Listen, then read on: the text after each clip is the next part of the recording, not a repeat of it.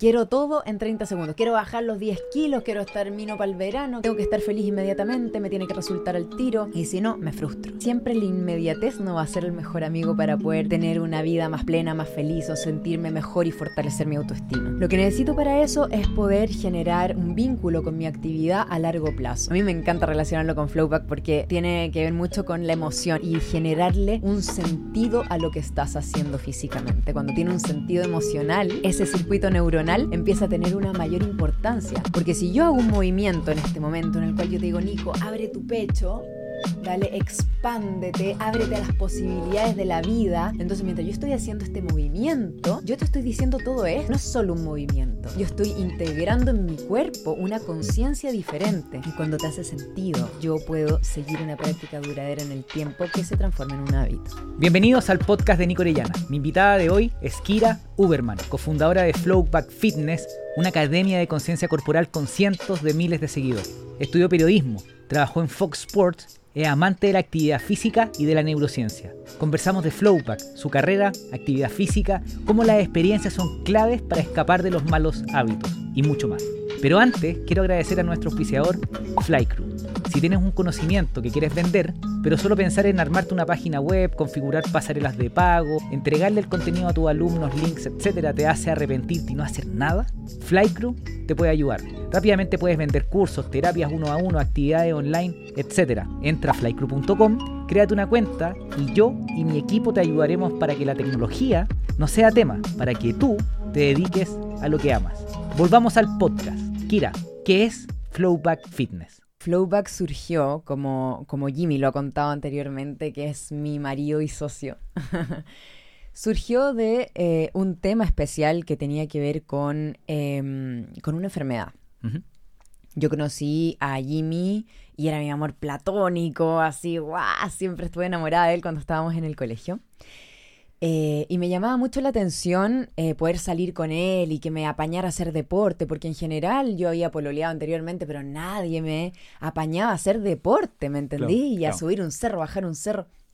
Cuando lo conocí yo dije, este es el mío.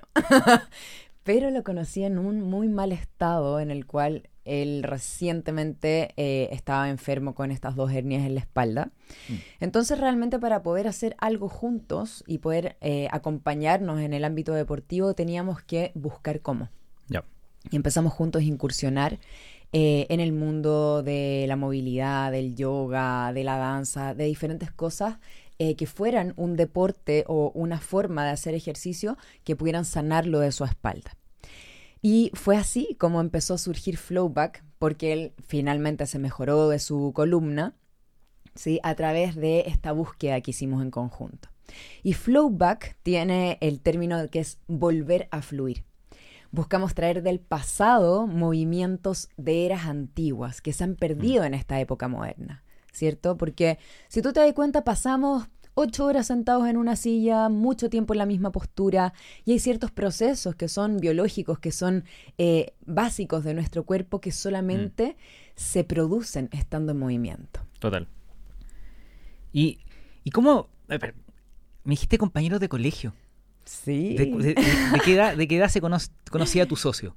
A ver, bueno, de toda la vida, porque yo lo veía corriendo por los pasillos del colegio, como yo soy tres años menor, él no estaba para nada enterado de mi existencia porque yo era más chica. Okay. Pero uno siempre mira a los más grandes. Cuando uno es mujer, uno siempre mira a los más grandes. yo me acuerdo. Yo me acuerdo de mis compañeras y, todo el, chimichurri que tenían y, el, gossip que armaban con los niños de cuarto medio. Claro, y yo que uno es niño que, va a competir con un con uno más grande. Bueno, y, ahí se conocieron y, empezaron una relación inmediatamente o, o, o empezaron después Mira, em, no, sí, con Jimmy nos conocimos y mm, empezamos a tener conversaciones, o sea, la primera vez que salimos empezamos a tener una conversación profunda que no paramos de conversar en cinco horas y dije, wow, genial poder estar con una persona que además que se mueve, hace lo que a mí me gusta, vibramos en la misma sintonía, tenemos un tema de conversación profundo y ambos somos personas que nos encanta estar estudiando, nos encanta estar profundizando en temas eh, ricos, como de tratar de conversar del ser humano, de, wow, se nos vuela la cabeza en este minuto a mí con la neurociencia, por ejemplo. solo te pregunto por Jimmy, porque normalmente yo no, no me interesa meterme en la vida personal, pero el Jimmy es tu socio. Po. El Jimmy es mi Eh, socio, claro. La, la, la sociedad o Flowpack, ¿qué año empieza? Como ustedes dicen, ¿sabéis qué? Dejemos nuestros trabajos porque yo sé que Jimmy trabajaba En busca libre. en, en busca libre, en temas de marketing comercial. Sí. eh, tú estabas ahí estudiando. ¿Cuán- ¿Cuándo dicen, ¿sabéis qué? Dediquémonos 100% a lo que amamos. Mira, al principio no le dedicábamos tiempo completo porque ambos trabajábamos, ¿dale? Entonces Jimmy estaba en busca libre, yo estaba estudiando periodismo y además estaba trabajando también en Fox. Eh, pero luego eh, dijimos, ya, ok, tenemos que sí o sí, Flowback empezó a crecer, tenemos que atrevernos a tirarnos a la piscina. Y fue en ese momento hace aproximadamente un dos años, creo, ¿sí? Eh, que ¿Qué- qué estamos 100% ambos, digamos. Y Kira, tú, tú eres periodista, po. Sí. Entonces, la, la buena para las cámaras eres tú, po. Tú te manejáis, te manejáis muy bien, o sea, eh, eh, trabajabas ahí en, en televisión, o sea, entendís cómo funciona el lenguaje de comunicar por cámara, ¿no es cierto? Completamente. Eh, sí, me encanta. Y yo, yo, yo te veo también en las clases de Flowback, te veo bien, o sea, para mí tú eres la cara de las clases, o sea, tú eres parte de- fuerte de lo que se comunica con, con video. Eh, Exacto. ¿tú, tú creéis que tiene que ver con eso? ¿Cómo, cómo, la pregunta en realidad es, ¿cómo separan las tareas dentro de, este, de este, de esta tribu de movimiento que lideran ustedes dos? Mira, principalmente eh, Jimmy es la parte numérica, ¿ya? Jimmy es la parte ordenada, el que hace las listas, los check en las listas y dice, eh, ya, sí, esto lo hicimos, esto nos falta, esto no sé qué, el que le pone como orden a la cosa, porque Mm. acá la mente como creativa eh, soy yo. Entonces todo lo que tú ves escrito es por mí. Página web, eh, qué sé yo, los anuncios de Instagram, lo- todo como la parte comunicacional, lo que vamos a, mm, La narrativa. a dar como mensaje en el fondo de lo que es Flowback y cómo se entiende a la humanidad, digamos, esa parte es mi, es mi tarea. Y, y, y ha sido, y, y qué tan, qué tan, ¿por qué te pregunto? Porque conozco muchos emprendedores que emprenden con sus parejas, emprenden con sus maridos, emprenden con, en- en- con la familia. Eh, ¿Ha sido muy difícil o se puede? No, para nada. En nuestro caso se puede. Yo sé que hay muchas personas que dicen, oh, es casi imposible trabajar y ser pareja al mismo tiempo, pero la verdad es que cuando uno tiene una sincronía en la cual has creado algo en conjunto, es como tu guagua. Total. ¿cierto? Entonces cada uno le pone su cosecha, cada uno aporta, Total. cada uno tiene nuevas ideas. Entonces poder eh, llevar a cabo la idea del otro creo que es un tipo también de compartir dentro de la relación. Al Total. final se forma, forma parte de tu relación. ¿Se le ha metido mucho trabajo en la casa? Como Sí, para que sea algo, para que, para que le genere un, algo que algo que ustedes quisieran mejorar en ese sentido o no? Em, O, o- o los tienen como súper asumido, como que... Lo, lo tenemos asumido, de- lo tenemos asumido, pero creo que es súper importante hoy día poder eh, fijar momentos de descanso. Mm, Creo que cuando uno trabaja desde su hogar, eh, de repente el límite de dejar de trabajar y seguir trabajando es una línea muy delgada. total. Entonces, como te apasiona lo que estás haciendo, de repente pu- pueden ser las 11 de la noche, las 12 de la noche, y seguís con que, oye, mira, se me ocurrió no sé qué. Total. Entonces, de repente uno no le pone límite a parar o a descansar. Claro. Que si bien hoy día ese es un temazo, el, el poder dejar un tiempo de no hacer es un tiempo clave para eh, la creatividad, para que surjan nuevas ideas. Cuando uno está constantemente en el hacer, hacer, hacer, entonces eh, no das tiempo al momento creativo. Eh, lo conversábamos con Rodo, po, con Rodo Neira, el ocio activo. Exacto. Pero, y ustedes lo logran porque la locura que ha pasado es que ustedes en dos años pasaron de una idea a una comunidad de cientos de miles de personas, si no millones.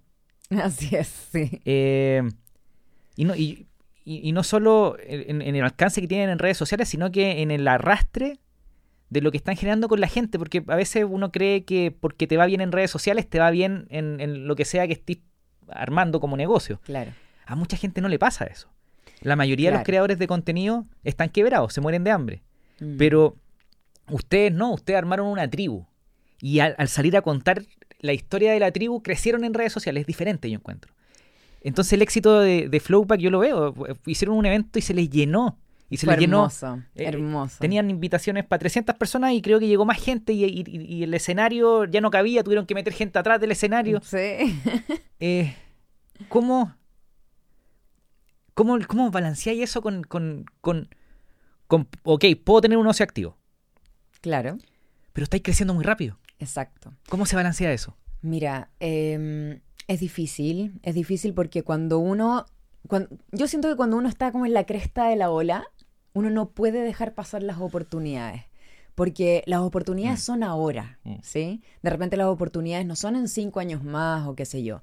Uno tiene que aprovechar el momento, no me gusta mucho la palabra aprovechar en realidad, pero creo que uno le tiene que sacar el mayor brillo al momento que está viviendo, porque es precisamente si se está dando eso en este momento de tu vida, es porque en este momento de tu vida tú puedes con la situación. Total. En este momento de tu vida tú puedes sacarle lo mejor de ti, tienes la energía, tienes la juventud, tienes las ganas, tienes la experiencia además para poder sacar a relucir todo lo que la vida te está poniendo como, como desafío finalmente. Eh, lo más probable es que si fuera más adelante y todo fuera más pausado, a lo mejor ya no tendría ni las mismas ganas, no me motivaría a lo mejor lo mismo. Entiendo. Entonces creo que ahora es un buen momento. es una buena pregunta pensando en, en otros creadores de contenido, en otros, en otras personas que se dedican a lo que aman.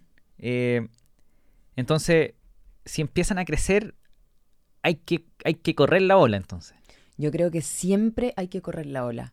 Yo soy una persona que constantemente digo, entre hacer y no hacer, siempre es mejor hacer. Total. Porque en el hacer tú nunca te vas a arrepentir de algo, sino que solamente vas a sacar experiencia.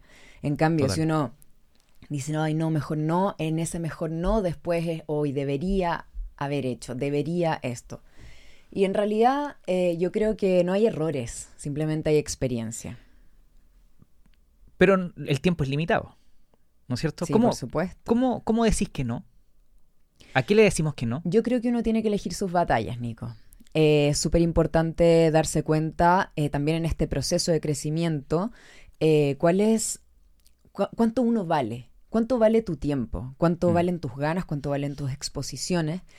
Em, porque hoy día, lógicamente, me llegan muchas ofertas de distinto tipo y yo no le puedo decir que sí a todas, yo tengo que Total. poder priorizar. ¿cierto? Priorizar en cuanto a esto me va a beneficiar a mi tribu, le va a beneficiar a mi empresa, me va a beneficiar en, en mi eh, vida, porque también tengo que priorizar mi familia, mi tiempo como madre, por ejemplo. Por supuesto. Entonces, es como cuando llegan oportunidades, hay una revisión de si eso está alineado con tu propósito, Absolutamente. con Sí la sí. familia. Sí o sí. Porque me pasa que de repente veo eh, creadores de contenido, le vamos a decir creadores, pero por ejemplo, influenciadores de diferentes temas, gente que, se, que, crece en redes sociales, que los veo corriendo todo el día. Pero Claro. todo el día, una cosa que no paran. Eh, eh, eh, están corriendo en sus carretes con los amigos, eh, no, no paran.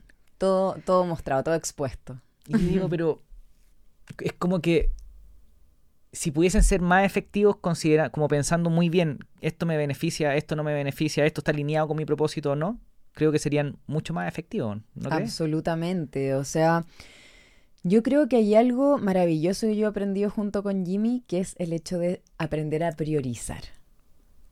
Porque como buen Virgo, mi compañero, tiene la idea de la prioridad eh, muy, eh, muy, muy en la piel, ¿vale? total. Entonces yo como Géminis, que me encanta la comunicación, la idea, eh, ah, esto, mira, se me ocurrió, ¿me entendés? Yo me vuelo un poquito más, Total. ¿sí? Pero el hecho de poder priorizar las cosas y poder decir, oye, mira, esto es lo más importante y a esto es a lo que le tenemos que dedicar más tiempo, creo que es tremendamente eh, importante para poder surgir de la manera que uno quiere. Cuando, uno, cuando me decía eso es porque tienen visualizado un destino. Por supuesto, uno tiene que visualizar constantemente hacia dónde va a ir. Si uno tiene, uno no tiene una visualización de hacia dónde quiere su vida, cómo uno se ve a futuro. M- Yo a futuro me veo haciendo charlas TED. Eso es me lo que ando encanta, me encanta. Y, y yo digo que si una persona que tiene, los emprendedores lo bueno es que tenemos la libertad de poder armar nuestras vidas. Y yo le digo a la gente que me pregunta, Nico, ¿qué, qué hago? Mira, si tenéis la oportunidad de emprender y te está funcionando, imagínate la vida que tú soñáis. Y haz la ingeniería inversa. sea, si, Claro. si queréis vivir en la playa y hacer surf todos los días, entonces tenéis que armar una vida que te lleve a vivir en la playa con una tabla de surf y que te dé tiempo para hacer eso. Totalmente. ¿Cuál es la visión o, la, o lo que ustedes visualizan de aquí a cinco años? Mira, qué buena pregunta. Eh, yo creo que uno de los focos eh, que nosotros visualizamos de aquí a cinco años con respecto a Flowback es poder expandirlo en la mayor cantidad de países de Latinoamérica. Em, poder también ampliarnos al mercado de, de, mm, el habla inglés. Creo que también es muy importante para poder abarcar un público al cual no estamos llegando hoy día. Mm. Em, siento que también eh, poder llevar este tipo de entrenamiento vinculado a la emocionalidad es tremendamente importante. Nosotros hoy día acabamos de llegar, hoy mismo, de Miami, donde fuimos a incursionar un poco en este mercado de sueño americano, donde todas las oportunidades surgen. La capital de Latinoamérica. Exacto, donde claro, todo brilla, donde hay un- una capacidad adquisitiva importante de las personas. Pero nos damos cuenta de que a pesar de que es un lugar donde las personas logran surgir y, hay mucho para invertir en distintas cosas, eh, nos dimos cuenta que hay una carencia importante de emocionalidad y de vivir hacia adentro. Es muy... Yo viví en, Orlando, en Florida, como un año. Eh, mi papá vivía allá cuando yo era niño y lo, visitaba todos los veranos. Y pasaba tres, tres meses todos los veranos. Y siempre creí que Miami y Orlando, toda esa, toda esa zona, era muy plástica, como que le Pero faltaba sí. alma. Absolutamente. Después me fui a vivir un año a San Francisco, en, en California. eh, y me acuerdo que nos quedábamos en un barrio que se llamaba eh, Mission, en donde era como el barrio Italia, por decir algo de Santiago. Y había mucha alma. Para empezar, eran Mm. ciudades que se pueden caminar, ¿no es cierto? Y lo mismo pasa con Nueva York. En Nueva York, en Manhattan, uno, uno está ahí adentro y es como uno se sube al metro y hay gente tocando en la esquina y uno camina y se encuentra con cositas. Miami es medio plástico, pero ¿será que... Yo me, me lo, me lo he cuestionado hoy día. ¿Será que la falta de alma que tiene la Florida o Miami es por porque la gente está mirándose mucho hacia, hacia ellos mismos? O sea, yo quiero ser, me quiero ver bien porque por, por, por ego o porque quiero ser parte de una comunidad o parte de algo. ¿Qué, qué opináis? Mira, ahora que Que estuve, ahora que ahora estuve en estos días metida un poquito en ese mundo, me di cuenta de que hay factores que son fundamentales para no mirarse solamente hacia uno, hacia nuestro propio existi- exitismo, ¿sí? Correcto. Uno tiene que ver con la familia. Cuando uno eh, es capaz de compartir en familia, de cocinar en familia, de tener momentos dentro del hogar, comienzan a generarse valores que no se generan cuando uno vive la vida con- eh, fuera del hogar. Ok. Yo me di cuenta que existe mucho esto de salir a comer afuera, de eh, pedir comida afuera, de todo eso hacia afuera, pero Sí. poco hacia adentro, poco hogar, Sí. poco cocino, poco energía de mamá. sí. Entonces, ¿qué es lo que ocurre? Eh, ocurren muchas cosas que em, nos empezamos a cuestionar de repente con Jimmy. Eh, una amiga nuestra, la cual tomó nuestra certificación allá, nos decía, todos los meses hay una persona que está baleando colegios. Y uno se pregunta, ¿por qué colegios? Si Mm. los niños son lo más valioso, lo más importante, lo más Total. hermoso de nuestra sociedad. Total. Eh, y tú te das cuenta que si esto está ocurriendo es porque hay un valor que está de alguna manera trastocado o poco, em, poco desarrollado, que es un valor de familia, de- porque cuando uno valora la familia antes que cualquier cosa, entonces los niños son tu tesoro, ¿cómo los vas a ir a ametrallar? ¿Te das cuenta? Total. Ahí, uy, ese tema es, eh, es, es grande, ¿no es cierto? El, Sí, Estados Unidos, pero yo creo que es un problema que está pasando en todo el mundo. No sé si me quiero meter ahí, pero veamos si, sí, veamos no, qué pasa. no, no, vamos para Pero- el otro lado. Pero, pero déjame mencionarlo porque tú lo tenés súper claro. Eh, en el mundo completo, Estados Unidos, Europa, eh, Chile, Latinoamérica, etcétera, eh, hemos, hemos como, no yo, creo que yo no, pero mucha gente está mirando mucho lo individual, a, a batallas identitarias, si lo puedo decir de alguna manera, y está bien, ¿no es cierto? Porque quizás muchos grupos se han sentido como eh, aislados, pero en esa batalla de la individualidad, de lo que yo quiero, de lo que. de, mis derechos, etcétera, hemos dejado de lado lo más importante que es mi, mi tribu, pues, mi, mi colectividad, mi comunidad, mi familia, mis hijos. Exacto. Entonces, veo gente que, que pelea contra el mundo, pero su casa está desordenadísima. Su familia está desordenadísima, sus hijos están abandonados. Entonces, eh, ¿cómo, la, actividad física nos puede ayudar a conectar con nuestra familia? Mira, eso es un temazo y es lo que más me gusta hablar, Nico, porque principalmente nosotros hoy día vivimos vidas muy hacia afuera, en general. Eh, y hemos dejado, dejado de tomarle valor a las cosas que efectivamente vienen con el ser humano, vienen eh, con nuestros genes, mm. ¿sí? Antiguamente el ser humano de eras, de eras antiguas, del paleolítico, qué sé yo, pasaba mucho tiempo en tribu, mucho tiempo en familia. Los niños se criaban eh, con la ayuda de los abuelos, de los mm. tíos, de otras madres. Las mamás no criaban solas. Hoy día las madres crían solas, con un niño en brazo, con el otro en el coche y con el otro colgando, y así intentan hacer la vida con poco apoyo, con poca red, ¿me entiendes? Entonces, mm.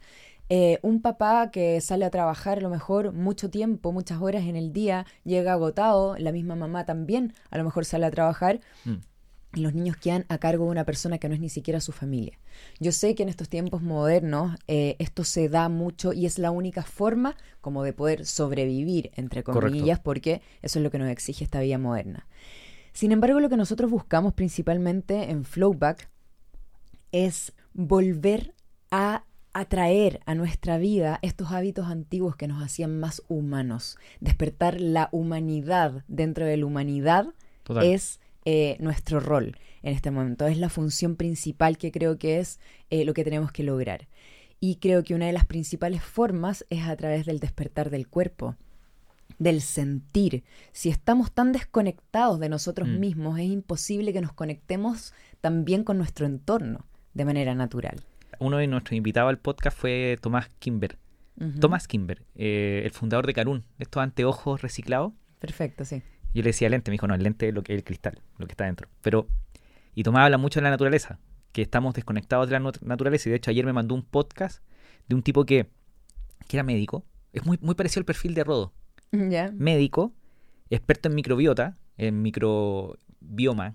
Eh, y hablaba de que efectivamente él como médico se da cuenta que vamos a curar mucho el, el problema, ¿no es cierto? Por, esta eh, medicina reduccionista que, aísla todos los elementos y va a atacar solo uno, porque así funciona la ciencia, de aislar variables para poder estudiar una, y nos olvidamos de, del todo, de, de, la naturaleza, que al final todos somos naturaleza, y si tú veías en el, en, el, diccionario, naturaleza dice que es todo lo que no fue creado por el hombre. Pero ahí hay un problema de definición. El hombre fue creado por la naturaleza. Por lo tanto, somos naturaleza. Y probablemente todas nuestras creaciones también son naturaleza. O quizás no. Y ahí está como una discusión, ¿o no? Sí, totalmente. Mira, em, yo creo que el ser humano tiene la posibilidad maravillosa de ser un ser co-creador.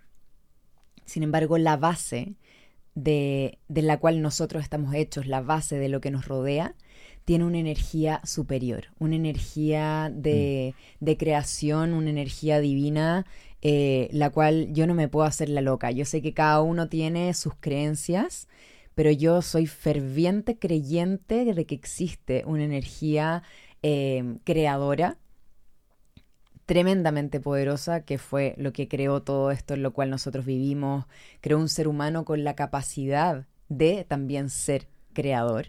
Total. Eh, y hoy día, em, hoy día me interesa mucho que el ser humano vuelva a conectar, vuelva a conectar con su origen. Creo que el origen del ser humano eh, está siendo olvidado cada vez más por los hábitos que hoy esta sociedad nos está um, obligando a tener, ¿sí? A la gente he visto que le encanta, yo creo que le encantan como los frameworks, como las metodologías, el paso 1, 2, 3. Yo sé que a veces son medio simplistas porque con un, con un no, hay salsa secreta, ¿no es cierto? Pero si alguien está escuchándonos y dice, ¿sabes que ya, ok, me, naturaleza, ok, y tú miráis para afuera, está lleno de edificios, pero yo quiero conectar con la naturaleza. ¿Se te ocurren cosas para poder conectar contigo, con la naturaleza, eh, Mira, que podáis hacer mañana? Creo que es súper importante eh, darnos cuenta cómo funcionamos, ¿sí?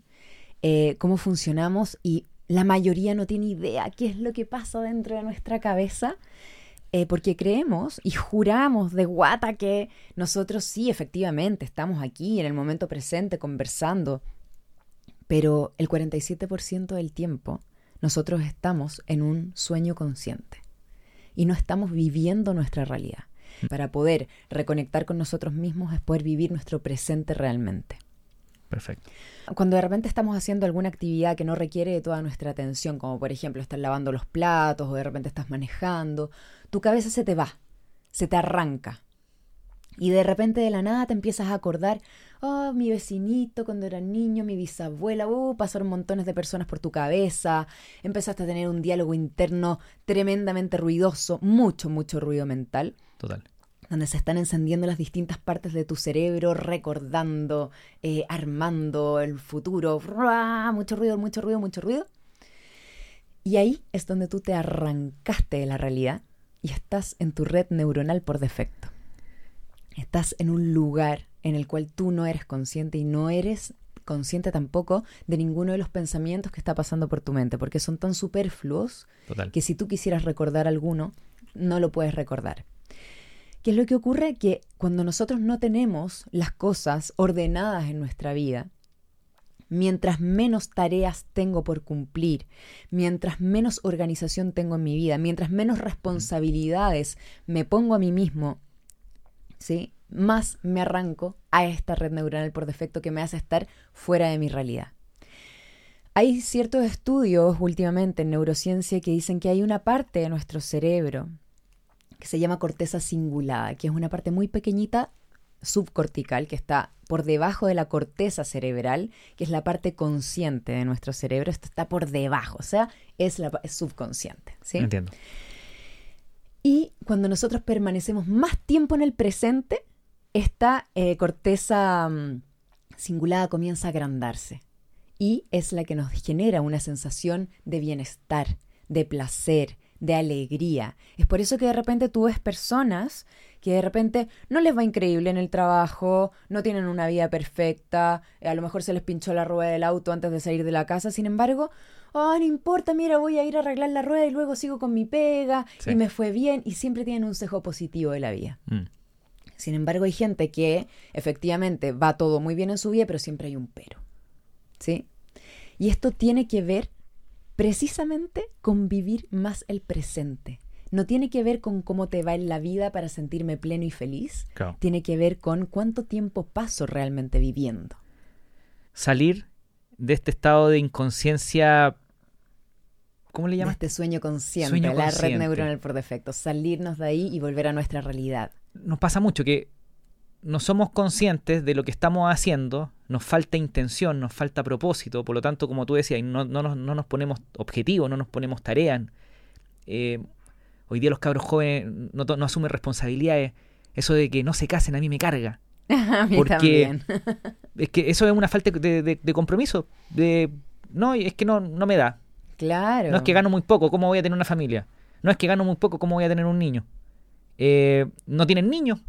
¿Cómo, cómo, cómo, cómo ese cerebro madura y darse cuenta que hay alguien que depende de ti? Eh, ok, imagínate que alguien ya entendió eso, esta conciencia, ya. Si yo soy más consciente de lo que estoy haciendo y ordeno mi vida, ordeno mi pieza, ordeno mi casa, me, to- asumo compromisos, ya. Y ahora quiero hacer algo. ¿Qué sería el segundo paso?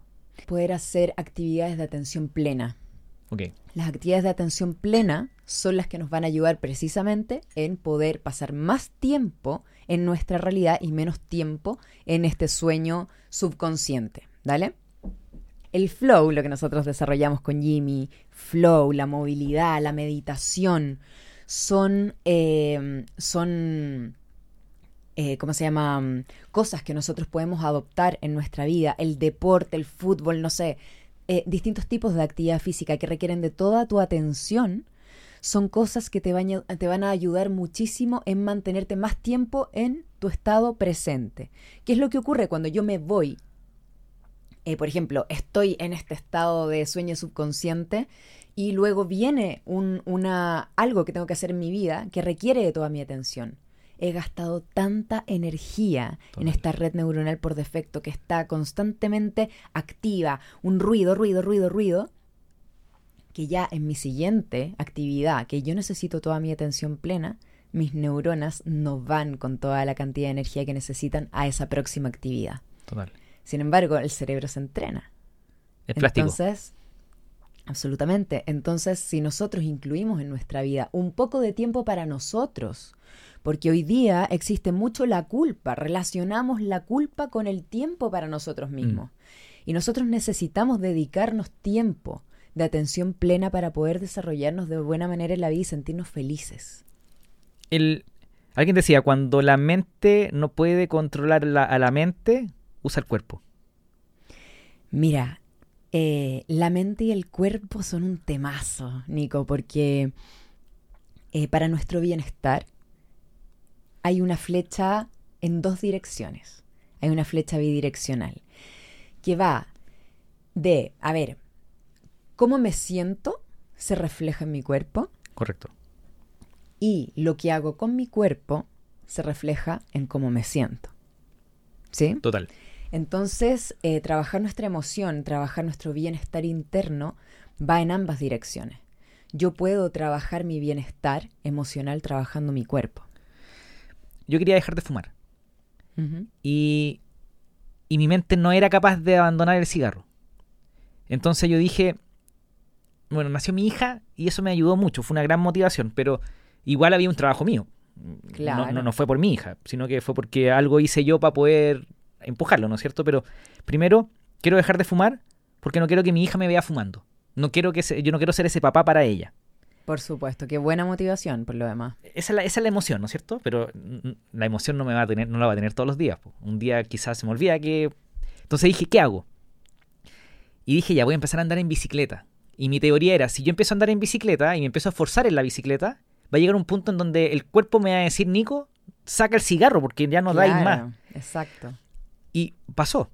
Eh, el problema después, o sea, dejé de fumar con la bicicleta. Entonces, porque me iba a Valle Nevado, a un cerro aquí en Santiago muy alto, tres, cuatro horas pedaleando. Entonces, cuando fumaba, empeza- me, me- estaba restringido, como que no, no me daba el, el pulmón. Claro. Eh, entonces, me funcionó, dejé, pero tenía de repente recaídas. Y me di cuenta que mis recaídas venían con el alcohol. Mm. Yo soy- a mí me gustaba tomar, soy bueno para, me encanta el vino. Bueno para el copete. Bueno para el copete, pero bueno para el vino. Muy bueno para el vino. Y piscolas cuando era niño, tragos destilados cuando era más antes de los 25 años. Y en algún matrimonio por ahí que me tengo que haber pegado algún jugo, como decimos en Chile. Pero buenos para el vino.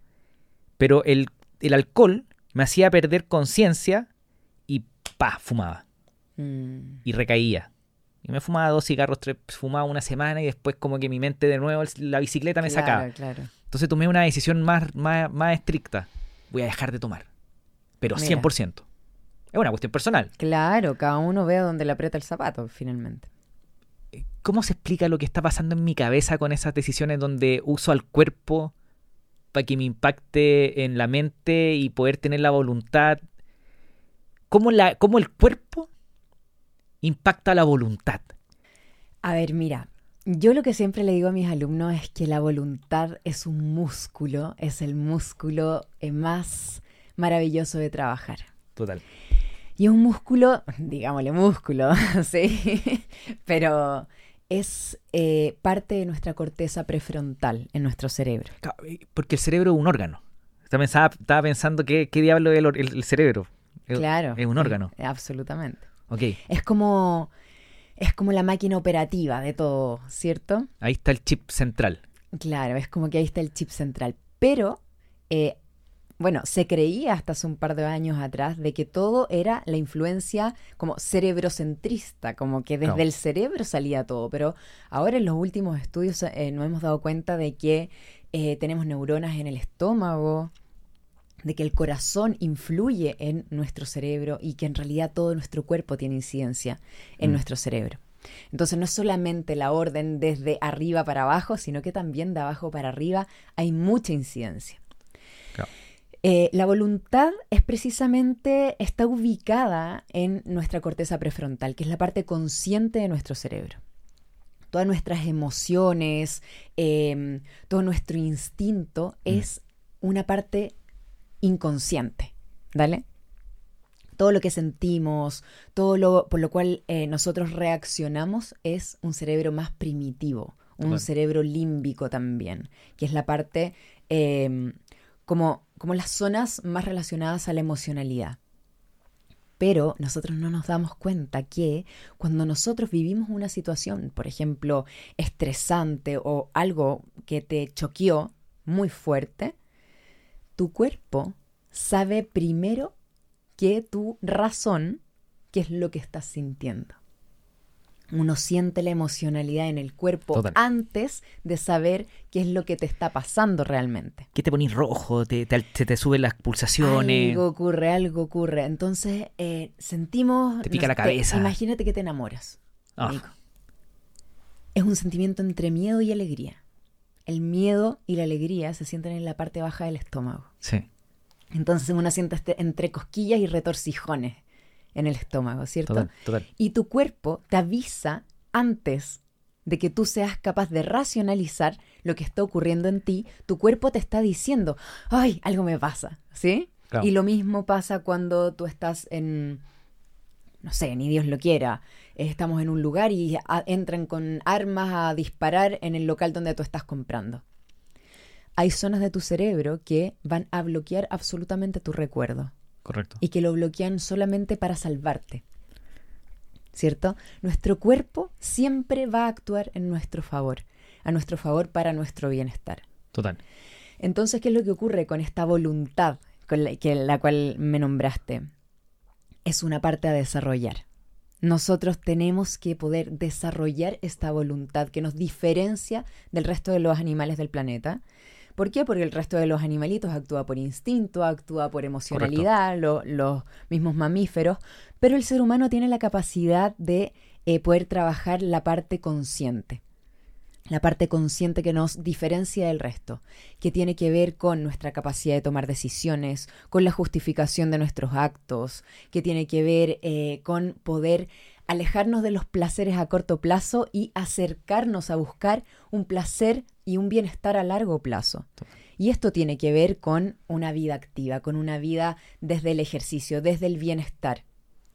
Hoy día, si tú sientes pena, Muchas personas de repente eh, buscan esa satisfacción o ese vacío, llenarlo con un placer momentáneo. Ah, me como un chocolate, me voy a sentir mejor durante tres segundos porque voy a sentir el sabor dulce en mi boca. O porque eh, me voy a sentir, eh, ¿cómo se llama? Mm, cobijado a través de la comida. Entonces empiezo a llenar mis vacíos emocionales a través de un acto que tiene que ver con la alimentación, que se relaciona con el pecho materno, que es el primer cobijo que yo siento al nacer. Correcto. Sin embargo, si nosotros nos alejamos un poco de estos placeres momentáneos que nos brindan el bienestar inmediato y nos vamos un poquito más a nuestra corteza cerebral que nos diferencia de los animales y digo, ok, yo me voy a meter a la clase de fuerza hoy día, lo más probable es que no siento un placer inmediato porque me la voy a sudar, porque, qué sé yo, estar power, porque me tengo que levantar temprano y muchas cosas que a lo mejor no me van a causar placer inmediato, pero yo Claro. voy a terminar esa clase con una energía alta, voy a terminar esa clase con una sensación de que yo lo logré, Mm. voy a terminar esa clase diciéndole gané al día porque primero trabajé para mí y luego trabajo para el resto. Total. Entonces es muy distinto poder eh, desarrollar esto y llevar nuestra vida desde un placer a largo plazo Mm. y no quedarnos con los placeres momentáneos. Pero yo creo que esto, esto se puede explicar científicamente. Para la, gen- para la gente que le quiere dar lógica. Ese, ese placer rápido que tú me decís, que ir a buscar el cobijo y, y todo esto que es como placer eh, fugaz, tiene que ver con la dopamina en el cerebro. Claro, hay distintas hormonas que se liberan dependiendo de cuáles son los actos que nosotros vamos a realizar. O sea, tenemos liberación de dopamina, de endorfina, dependiendo de cuáles son las actividades que, a las cuales vamos a someter nuestro cuerpo. Mi pregunta entonces es, tú, tú lo, asociamos, porque me, me gusta mucho el concepto de dopamina barata y dopamina cara. Claro que sí. La dopamina barata, ¿no es cierto? Es la que me como el chocolate, este neurotransmisor, hormona, y se, me, y se me mete al cerebro y es como placentero. Pero ese, ese placer después me deja más abajo de donde partí. Y la dopamina cara normalmente es un esfuerzo grande y luego se libera dopamina por largo rato en tu cerebro que te mantiene con esta energía. ¿Creéis que tiene que ver solo con eso o con otras cosas también? Yo creo que tiene que ver con la experiencia. Creo que el ser humano eh, se ha alejado de experienciar. ¿Qué significa esto? Que eh, yo puedo ver una película y, oh, qué buena la película, ok, pero tú no la viviste tú no la experienciaste, tú no fuiste el actor principal.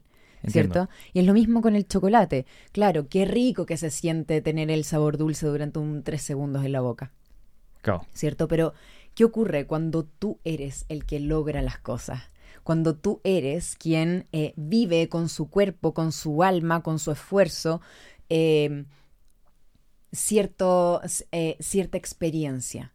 Entonces después yo puedo recordarla, yo puedo recordar cómo me sentí, yo puedo mm. recordar lo que viví, yo puedo recordar em, cuáles fueron mis, eh, cómo me fui superando, puedo recordar quién estuvo conmigo.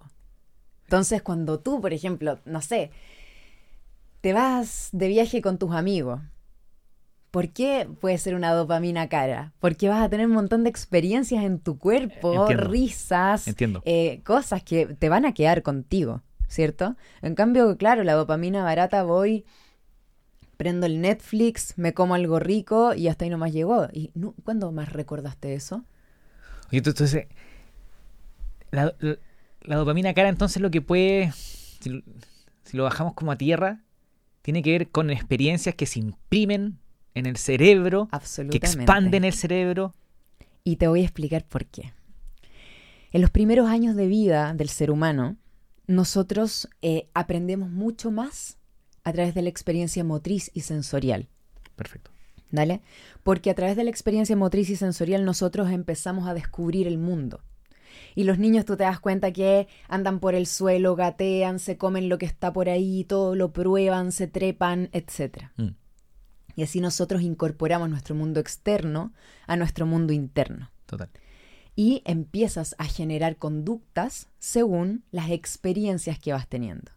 Entonces uno internamente cataloga las experiencias como experiencias positivas o experiencias negativas. Por ejemplo, te trepaste por la escalera y te caíste para abajo, lo catalogaste como una experiencia negativa si de repente estás en clases de educación física en el colegio y tenías 12 años y te hicieron correr las 12 vueltas a la cancha y quedaste infartado, sentiste que se te iba a salir el corazón por la boca, que llegaste último, mm. lo más probable es que tú catalogaste la experiencia de la educación física como una experiencia negativa para ti porque la sufriste.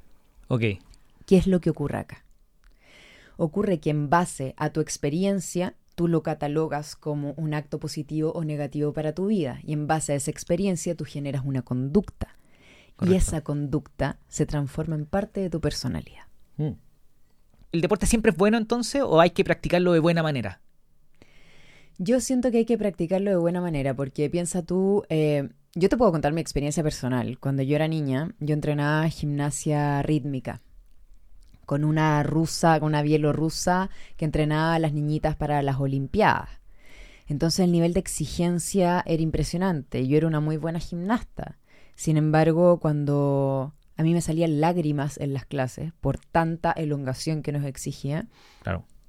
Yo me empecé a dar cuenta que realmente antes de entrar a la clase a mí se me apretaba la guata y me dolía la guata antes de entrar a la clase. Eso significaba que mi cuerpo me estaba avisando que yo iba a vivir algo que iba a ser terrible para mí, porque me generaba un tremendo estrés ir después, porque ya dejé de pasarlo bien haciendo lo que me gustaba. Empecé a pasarlo mal haciendo lo que me gustaba. Mira la cosa. Quizás mucha razón y poca, poco fluir.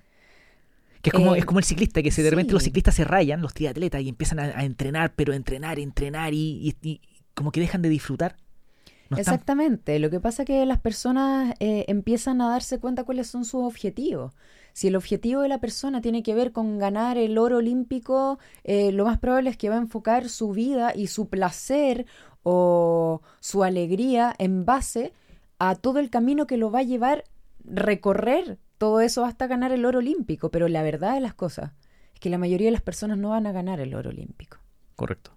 Vamos a vivir vidas en las cuales tenemos que relacionarnos con el mundo, tenemos que conocernos a nosotros mismos, tenemos que ser capaces de dedicarnos tiempo de calidad Mm. y tenemos que ser capaces de ser felices. Entonces, creo que eh, poder tener eh, actividades de atención plena que te generen sensación de plenitud y de bienestar en tu vida, poder dedicarte tiempo de calidad a ti y a tu familia, poder tener tiempo de ocio también Claro.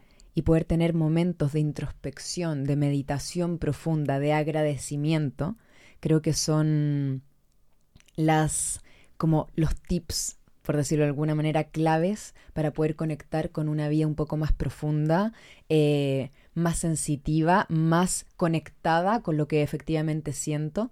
Y creo que hay un punto tremendamente relevante que no hemos tocado que tiene que ver con nuestra expresión. ¿Cómo necesito expresarme para no, para que mis emociones no queden dentro de mí, no, y mi cuerpo no se tenga que hacer cargo de lo que yo siento? Si yo estoy muy triste, ¿qué hago? Lloro. si yo estoy muy triste, lloro, grito, pataleo, le doy un momento a mi emoción. Tiene que salir de mí.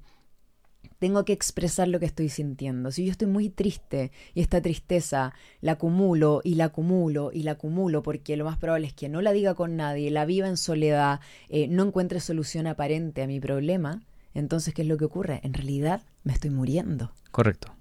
Total. Y como me estoy muriendo en base a esa emoción, tu cuerpo no te va a dejar morir y se va a hacer cargo. Y si no te expresáis, lamentablemente yo creo que es difícil llegar a un momento de decisión. Porque me imagino que llega un- después de llorar, tengo que quizá actuar. Claro, me lavo la cara ya. Ah, ya pasó, ya. ¿Y ahora qué? Llega un momento en el cual uno dice, ¿ahora qué? Entonces, en ese momento, ya empiezo a bajar los humos, empiezo a tomar un poco más de perspectiva con respecto a lo que estoy viviendo. Y se pueden tomar decisiones, se puede empezar a pensar un poco más allá. Pero cuando yo permanezco con una emoción dentro de mí, esa emoción me va a estar turbando permanentemente eh, mis pensamientos, mi toma de decisiones, mis relaciones, porque lo más probable es que me descargue en otro. Correcto. Entonces empiezo a tener un círculo eh, negativo alrededor mío, yo conmigo mismo y con mi alrededor. Entonces creo que es tremendamente importante en estos tiempos en los cuales siempre vivimos en pos de lo que otros piensan, pensar un poco más en nosotros, darnos cuenta de lo que sentimos, de lo que tenemos que expresar, de lo que tenemos que sacar para poder vivir desde la plenitud, desde el bienestar, eh, y que nuestro cuerpo no se haga cargo de esa emoción transformándola en una condición, en una enfermedad o en algún dolor. Para ver si entiendo bien, entonces, si, si yo siento una emoción, por ejemplo, en la guata, que tú me decís, Nico, y fui a hacer este ejercicio con, con esta entrenadora rusa, Claro. y sentí una emoción en, en la guata, eh, en vez de, de- de taparla con, con las tareas rutinarias de la práctica que estaba realizando, es mejor dejarla fluir. Claro, darte cuenta efectivamente si tú estás, o sea, en ese caso yo era una niña pequeña, ¿dale? Pero yo ahora lo analizo con más conocimiento todo esto que me estaba ocurriendo. Eh, si yo ta- estaba teniendo un sentimiento de nervios, de estrés en el estómago antes de entrar a esa clase, no es porque esa clase me estaba generando bienestar, placer y no me estaba haciendo sentir feliz, sino que yo estaba llorando en la mitad de la clase. Exacto. Entonces, claramente, eh, poder poner sobre la mesa nuestras prioridades y saber hacia dónde efectivamente queremos enfocar nuestra energía, creo que es la clave. Si yo no quería ser gimnasta olímpica, ¿por qué iba a estar sufriendo durante tantos años de mi vida siendo una niña que a lo mejor podía estar haciendo gimnasia en otro lugar? Mm, Y no necesariamente con ese nivel de exigencia, ¿cierto? total. Déjame pegarme un, saltito a, esa niña, pero no a ti, sino que a mi niña. Yo tengo, ah, una, yo, tengo una hija de tres años, casi tres años, la Simona. Mi pregunta es, ¿qué puedo hacer con una niña de tres años para que haga deporte, para que viva consciente su, su cuerpo, su, su energía, se pueda expresar con el deporte, con la actividad, con el movimiento? ¿Qué puedo hacer? Yo creo que la responsabilidad de que a los niños les guste el movimiento, les guste tener una vida sana y activa, depende netamente de los padres y depende de que los padres les brinden una gran cantidad de experiencias. Y los niños finalmente, oye, si tú eres tenista, no necesariamente tu hijo va a querer ser tenista, ¿cierto? pero los padres tendemos a querer que los hijos les guste o sean como nosotros somos. Y creo que el hecho de ser un padre o una madre, el cual tú puedas desvincular lo que tú eres de lo que tu hijo viene a ser, es tremendamente importante para el desarrollo de esa persona, con su personalidad, con sus gustos, con sus ganas, a pesar de que siempre tú vas a ser un ejemplo, pero poder brindarle una gama de experiencias de baile, de ballet, de gimnasia, eh, de a lo mejor entrenamiento funcional para niños, de natación, tantas cosas que los niños tienen que experimentar en cuerpo, eh, la va a hacer a ella misma darse cuenta de que, ay papá, me encanta esto, mira lo que logré, mira, mira lo que hice. Y ahí tú te vas a dar cuenta qué es, por dónde va su beta realmente. Entiendo. Eh, tú, pensáis en los papás que, por ejemplo, ya son deportistas, que tienen una disciplina muy marcada y tú decís como, oye, dejen que exploren los niños. Exacto, pasa eso. ¿Y qué pasa con el papá que no hace deporte? Yo creo que el papá que no hace deporte... O la mamá que no hace O la mamá que no hace deporte, em, bueno, francamente, nosotros somos los mejores imitando. El ser humano es un, un monito un monito desarrollado en estos tiempos modernos que utilizamos ropa y qué sé yo. Eh, pero somos un monito. Y los primates son los mejores imitando. Y nosotros imitamos el comportamiento, eh, imitamos lo bueno, imitamos lo malo. Y es mm. más, nos acostumbramos rápidamente, tanto a lo bueno como a lo malo.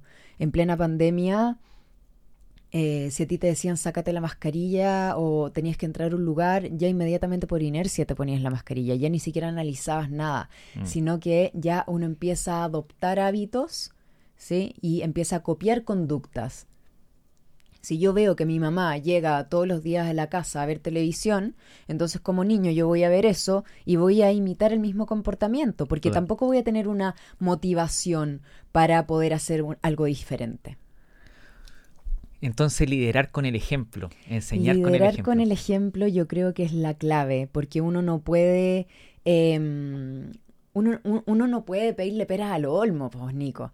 O sea, yo no le puedo pedir a mi hijo eh, que no tenga sobrepeso si yo estoy comiendo en exceso todos los días.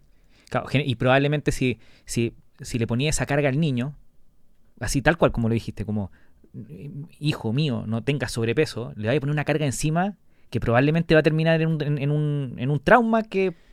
En un no entender, porque e, es, una dicotomía finalmente. Te, te, das cuenta que todo a tu alrededor te da cierto ejemplo y a ti te dicen haz todo lo contrario y tú no entiendes, lo, primero, no entiendes lo que es hacer lo contrario porque mm. no lo ves de nadie, no tienes a quién imitar, entonces no tienes de quién sacar el buen ejemplo y segundo, eh, crías un niño desde la culpa. Claro. Desde no estoy haciendo las cosas bien, pero tampoco sé hacerlas bien. Eh, entonces, el papá, mamá, que quiere que su hijo haga deporte, si ellos no hacen deporte, lo primero es que hagan algo para que sus hijos lo vean y lo imiten. Absolutamente. Yo soy muy muy fan del hecho de generar eh, instancias familiares en las cuales se haga un deporte o una actividad física en conjunto. De repente basta con una pelota, basta con un arco de fútbol o un poquito de peloteo de voleibol, algo. Las quemadas, no importa, pero una actividad en familia eh, o seguir una clase en familia eh, que propicie una instancia en la cual los niños tengan un recuerdo, en los cuales ese recuerdo diga, oh, ¿te acuerdas mamá que siempre cuando yo era chico eh, hacíamos los sábados, los domingos, qué sé yo, una clase de baile entretenido, una clase de flow? Y eso, o sea, si uno es papá de una niña de tres, yo pienso en eso. ¿Qué hago para, para imprimirle esos recuerdos hermosos en su cabeza? Y es con esas experiencias. Exactamente. Todo en nuestra cabeza se graba a través de experiencias y qué tan fuerte es el circuito neuronal que imprimió esa experiencia o ese recuerdo. Yo voy a recordar solamente las cosas las cuales el circuito neuronal que involucró ese recuerdo sea fuerte. Mientras más debilito, mientras más se debilita el circuito neuronal que involucra un recuerdo, entonces el recuerdo lo voy a perder.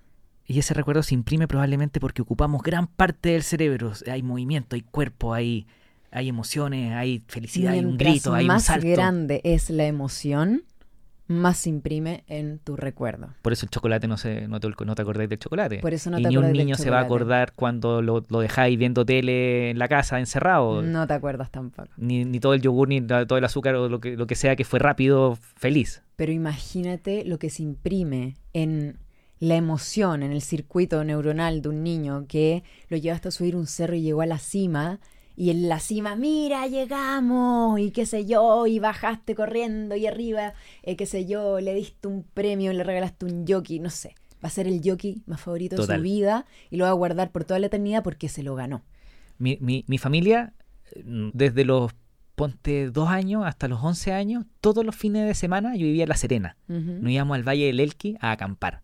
Qué rico. Y te juro que me acuerdo probablemente de todos los paseos que hice con mi familia. De todos. Y lo tengo pero impreso.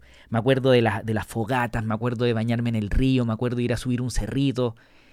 Y eso es lo que yo quiero hacer con, la Simona, pues, con mi hija. Es que exactamente, es, es la experiencia la que te marca la vida. Ok, papá que no hace nada, mamá que no hace nada, ponte a hacer algo para poder imprimir experiencias potentes en tus niños y papás que hacen algún deporte, no lo rayís con tu deporte o con tu actividad, sino que trátalos de que exploren. Exacto, permitir la exploración creo que es la clave para poder desarrollar nuestra propia personalidad, nuestros propios gustos. Y entonces para los, para los niños, ¿tú creéis que los talleres, este tipo de actividades de baile, que hay un instructor que enseña clases de baile, otro instructor que enseña artes marciales, otro instructor que enseña, no sé, ballet o que enseña a patinar en, en patines de cuatro ruedas? ¿Tú, ¿Tú encontrás que son poderosos ese tipo de talleres? ¿Hay que, ¿Hay que llevar a los niños a participar de ese tipo de cosas? Yo creo que es tremendamente positivo que los niños tengan distintos tipos de experiencias físicas, absolutamente. Pero creo que la experiencia familiar es aparte. Porque el niño o la niña no va a tomar como su referente, lo más probable es que a ese profesor de educación física ni de patines. Lo más probable es que tome como su referente a su papá o a su mamá o a ambos. Entonces creo que la experiencia que le puede dar un padre o una madre en la crianza a un niño a través de experiencias positivas, de acción, de memorias, de recuerdos, eh, emocionalmente significativas, es lo que fortalece relaciones, es lo que fortalece una personalidad, es lo que también le genera a los niños una autoconfianza eh, potente ante el mundo, cómo me enfrento ante el mundo desde el amor. No, total. El, entonces, es, una. los, papás, las mamás, hay una exploración personal gigante. ¿Va a ser un buen papá entonces? Tremendo. Yo creo que el desafío más grande de esta vida es ser papá y mamá. Y lo, lo, más genial de todo es que nunca sabemos cuándo lo estamos haciendo bien y cuándo lo estamos haciendo mal. yo, yo, estoy desesperado porque volviendo a la Simona que tiene tres años, pero algún papá que tiene una de uno, o de dos, de siete. Pero estoy desesperado porque siento que la ventana de tiempo que tengo para poder imprimir esa experiencia es muy corta. Entonces no, me, puedo dar tantas vueltas, tengo que ser consciente lo antes posible. Pero no te preocupes, mira. O quizás estoy muy. Lo, más importante es no vivir desde la ansiedad. Porque la ansiedad finalmente lo único que va a traer es estrés a tu vida que no es necesario. Creo que ya tenemos suficiente del estrés que temazo de repente para otro tema de conversación. Pero mm, eh, creo que, bueno, las experiencias y cómo nosotros las, las integramos a, nuestra persona, esto lo hacemos durante toda la vida, no necesariamente solamente cuando somos niños. Lo que pasa es que cuando somos niños es como la parte en la cual estamos formando nuestra personalidad, estamos integrando el mundo externo al interno, como te comentaba. Total. Entonces, en esa etapa de exploración es genial poder tener experiencias emocionalmente significativas que me lo brinde mi padre, mi madre, eh, actividades en conjunto, donde el niño se pueda desarrollar. Sin embargo, eh, la generación de nuevas neuronas, el fortalecimiento de circuitos neuronales en nuestro cerebro, todo esto se, se sigue generando a lo largo de nuestra vida. Y si tienes no- y esto de que nosotros nacemos con cierta cantidad de neuronas y, y se no- y paró la producción de neuronas, y si perdiste neuronas, cagaste. No, No. eso no, eso no es así. Nosotros podemos estar generando nuevas neuronas Total. hasta edades avanzadísimas Total. y Ah. también favoreciendo eh, el, el fortalecimiento de circuitos neuronales. ¿Qué significa esto? Cuando yo permanentemente eh, hago algo, hago cosas, por ejemplo, yo hago todos los días flow. Ese circuito neuronal yo lo tengo súper fortalecido, Correcto, ¿cierto? correcto. Entonces lo más probable es que no se me olvide. correcto. ¿sí? Pero si tú me dijiste tu número de teléfono y ese no es un circuito neuronal eh, que yo suela fortalecer, porque no ando diciendo tu número de teléfono a cada rato ni te marco todo el tiempo, lo más probable es que yo lo olvide. Entonces, preocuparnos de fortalecer aquellas cosas que vayan a ser relevantes para nuestra vida, fortalecer ciertos circuitos neuronales que van a, a- a- a aportarnos un significado. Y, Sí. gati- y- y gatillan una serie de cosas dentro del cuerpo que después la hacen parte de tipo. Es como, Totalmente. ¿Será parecido cuando uno, por ejemplo, hace sentadillas una primera vez? Imagínate alguien que nunca hizo sentadilla y se puso a hacer sentadillas. Hace 40 sentadillas con, con 5 kilos y sube y baja, sube y baja, sube y baja y hace 5 series. Al día siguiente esa persona no va a poder caminar si nunca había hecho sentadilla. Claro. Pero si lo empezáis a hacer constantemente, eh, tu cabeza lo, lo asume, lo, lo imprime. ¿Tendrá Sí. que ver con eso? Em, mira, principalmente, no, o sea, eh, eh, lo primero que me dijiste, una persona que nunca ha hecho algo y que lo hace repetidas veces, claro, el día siguiente no va a poder caminar primero porque no tiene la experiencia física, su musculatura no está acostumbrada Correcto. al entrenamiento, por lo tanto, claramente va a haber una serie de experiencias que van a ocurrir en el cuerpo y que van a ocurrir también en tu proceso mental con respecto a la sentadilla, eh, luego de haberlas realizado. Uno, el dolor físico, "Ah, parece que no quiero hacer esto nunca más, puede ser. O me encantó cómo se siente el dolor del músculo porque lo trabajé. Uno lo puede interpretar de diferentes maneras, Correcto. ¿cierto? Em, sin embargo, si uno lleva una práctica dura, ¿cómo uno hacer, cómo, cómo se puede hacer para que uno tenga una práctica duradera en el tiempo y poder Buena- mantener un hábito de vida? Cuando tú me decís como Nico, si, si, si que hay, no podéis caminar, probablemente nunca más vaya a volver. Eh, Claro, o lo vaya a hacer una vez, luego lo vaya a volver a hacer tres meses después. Obvio. Pero Entonces es como una, una hacerlo, pero hacerlo como en una, en una en una secuencia. lo que ocurre es que las personas de repente de un día para otro quieren los cambios. Quiero todo en 30 segundos. Quiero bajar los 10 kilos, quiero estar mino para el verano, quiero, eh, qué sé yo, de- todo lo quiero en 30 segundos, porque vivimos en el mundo de la inmediatez. Total. Vivimos en la cultura del microondas, que en 30, mi- en 30 Hablamos segundos del todo tiene que estar del- listo, eh, tengo que estar feliz inmediatamente, me tiene que resultar al tiro, y si no, me frustro. Me frustro y no salgo de mi frustración, y la frustración me lleva a sentirme culpable, y la culpa es un sentimiento espantoso que generamos dentro de nosotros mismos que termina incidiendo siempre en nuestra autoestima y en cómo yo me veo a mí mismo, cómo yo me autovaloro. ¿cierto? Entonces, todo como nos comportamos y, y siempre la inmediatez no va a ser el mejor amigo para poder tener una vida más plena, más feliz o sentirme mejor y fortalecer mi autoestima. Lo que necesito para eso es poder generar una, eh, un vínculo con mi actividad a largo plazo. Total. ¿Cómo vinculo? Un- ¿Cómo me vinculo a una actividad eh, la cual yo la pueda seguir haciendo a largo plazo en mi vida? eh, haciendo que esta actividad que yo realice, en este caso, ya sea flowback o lo que sea, pero a mí me encanta relacionarlo con flowback porque tiene que ver mucho con la emoción y, por, y poder eh, liberar emociones a través del movimiento del cuerpo y generarle un sentido a lo que estás haciendo físicamente. Cuando tiene un sentido emocional, entonces tiene un valor, ese circuito neuronal empieza a tener una mayor importancia. Porque si yo hago un movimiento en este momento en el cual yo te digo, Nico, abre tu pecho, dale, expándete, ábrete a las posibilidades de la vida, sácate las corazas del corazón para que logres sentir. Entonces, mientras yo estoy haciendo este movimiento, yo te estoy diciendo todo esto. Entonces, Correcto. no es solo un movimiento. yo estoy integrando en mi cuerpo una conciencia diferente. Y cuando te hace sentido, entonces yo puedo seguir una práctica duradera en el tiempo que se transforme en un hábito. Kira, te tengo que, te tengo que, te tengo que liberar, porque yo sé que tienes otras responsabilidades, pero eh, solo para, para, conectar a la gente que nos pueda estar escuchando con Flowback Fitness, eh, con esto de, hacerlo en, una transición, ustedes tienen una etapa básica, una etapa intermedia, una etapa avanzada, gente que después se transforma en certificaciones. ¿cómo podríamos invitar o cómo alguien que, está con ganas de moverse, con ganas de ser consciente, cómo empieza con ustedes? Y con esto termino. Bueno, todos invitadísimos a probar este nuevo estilo de, entrenamiento que vincula el cuerpo con la emocionalidad. Eh, acá todas las personas parten desde un nivel básico con movimientos suaves y muy amigables con el cuerpo, porque la idea es poder integrar el entrenamiento físico de una manera suave y amigable para que justamente no nos ocurra eso de, las, 12 vueltas a la, cancha. Y de las sentadillas que no puedes caminar. Exacto, queremos que las personas integren el entrenamiento paso a paso, poquito a poco, para que lo vayan sintiendo de una manera eh, amigable y buena, poder vincular el entrenamiento con un momento de alegría. Total. Y de juego, que es lo que nos va a mantener activos. Luego las personas pasan a un nivel intermedio y luego un nivel avanzado a medida que se van sintiendo, em, eh, ¿cómo se llama?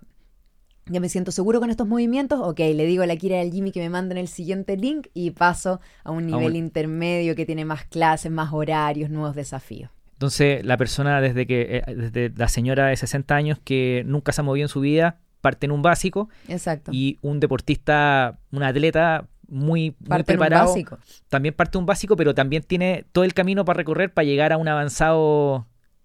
Cada uno va avanzando a su ritmo.